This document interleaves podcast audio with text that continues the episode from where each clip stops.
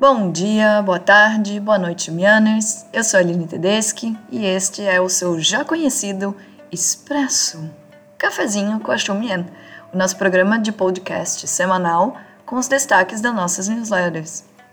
Na semana passada a gente não teve cafezinho, mas essa semana ele vem até com chantilly. O mundo tá para brincadeira não, viu, gente? Tem muita coisa acontecendo.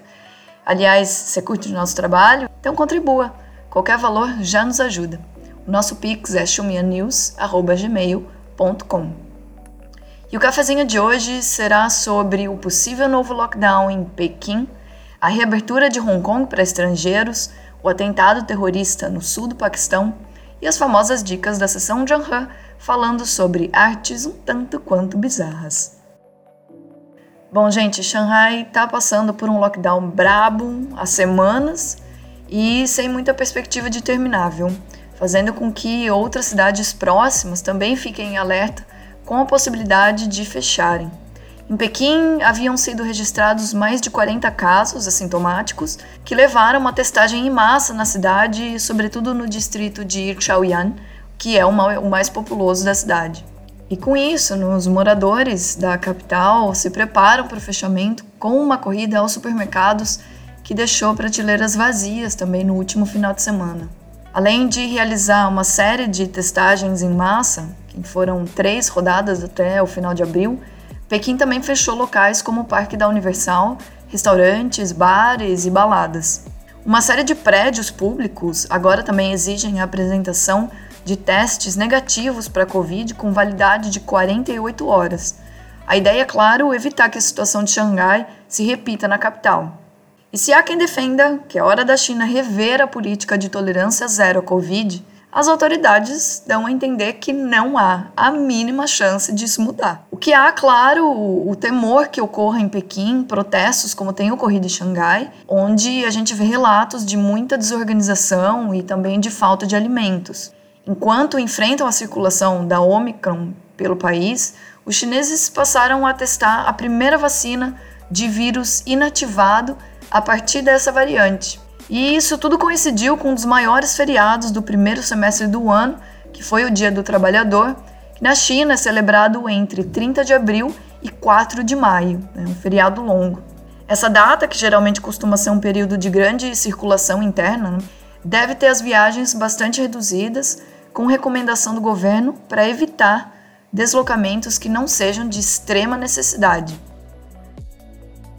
Enquanto isso, no lustre do castelo, no dia 22 de abril, o governo de Hong Kong anunciou que a partir deste mês de maio, a cidade vai voltar a receber estrangeiros, algo que não acontecia desde 2020. Hein? Esses passageiros, claro, respeitarão os mesmos procedimentos que os hongkonguenses, tendo que apresentar o comprovante de vacinação e também realizando testes no embarque e na chegada, além de cumprir uma semana de isolamento em hotel.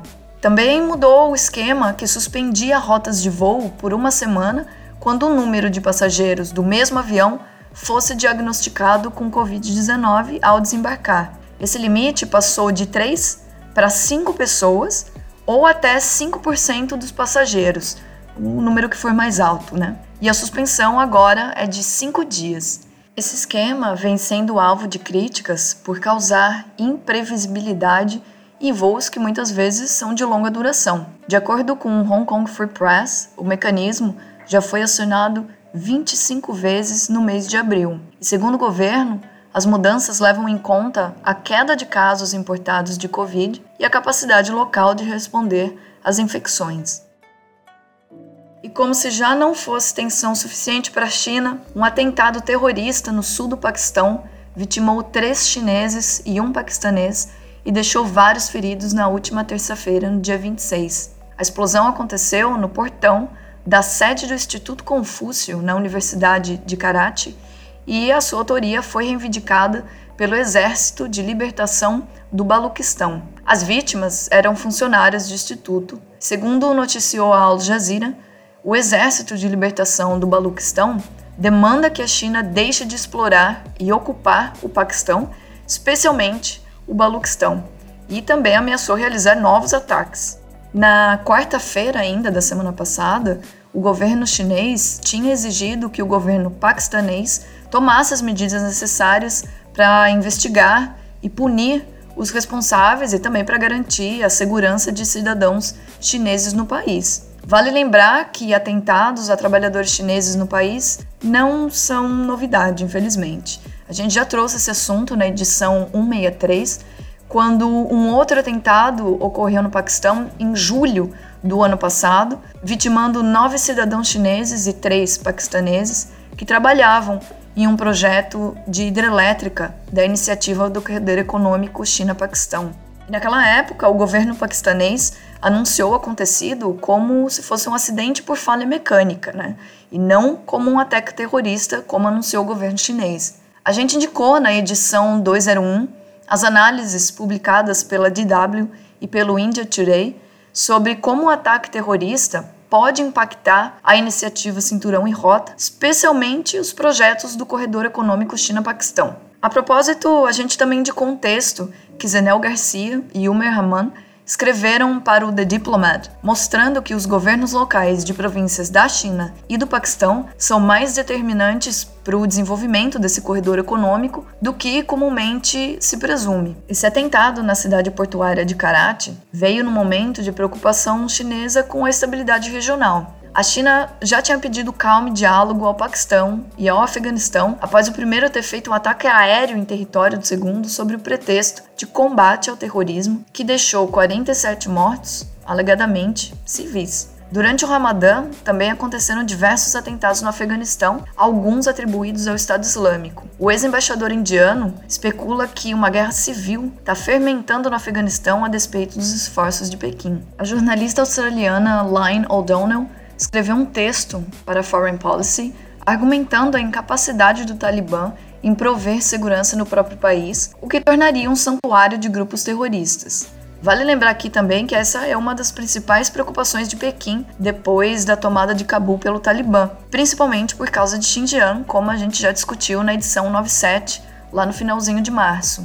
Nesse mesmo contexto de aproximação com países islâmicos, a China e o Irã concordaram em aprofundar a cooperação militar bilateral. Na visita do ministro de Defesa chinês, o general Wei Fanghe, a Teherã na quarta-feira, no dia 27, os dois países anunciaram que pretendem sim compartilhar mais informações estratégicas e realizar mais exercícios militares conjuntos. A mídia iraniana assinalou que a cooperação de defesa é só uma parte do amplo acordo de intensificação dos laços bilaterais, a China também vem declarando seu apoio ao país depois das negociações sobre a retomada do acordo nuclear terem sido interrompidas pelos Estados Unidos.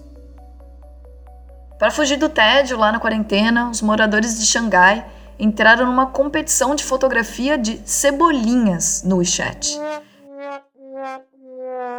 É isso, gente. O nível que chega à exaustão mental dos seres humanos é sério. O negócio fez tanto sucesso que também vai para a segunda edição. E não querendo ser influencer, mas enfim, já sendo, as fotos são muito boas, viu? Confere lá na newsletter. E ao mesmo tempo que a quarentena faz a galera tirar foto de cebolinhas, ela também faz a galera refletir bastante. A Xia Chang-un, por exemplo, faz obras de gosto um tanto quanto questionável, justamente para discutir quem determina o que é ou não arte. Não deixa de conferir as imagens esteticamente muito bizarras, ou talvez não, né, na matéria do Rage China, que indicamos na edição 202, que acabou de chegar no site. Por hoje é isso, minha gente. Esse foi o seu cafezinho com a Xumien, com redação de Bruno Guimarães, Talita Fernandes, Mariana Marcondes e Júlia Rosa além da produção de Bruna Pinheiro. Lembrando que você pode acompanhar as notícias sobre China nas nossas redes sociais, além de, você já sabe, assinar a nossa newsletter semanal em www.shumien.com.br. Se você já assina a newsletter, que tal enviar para aquele amiguinho ou amiguinha, hein? É isso, gente. Eu sou a Aline Tedeschi. Foi um prazer tomar esse cafezinho aqui com vocês. Até breve e a gente se ouve por aí.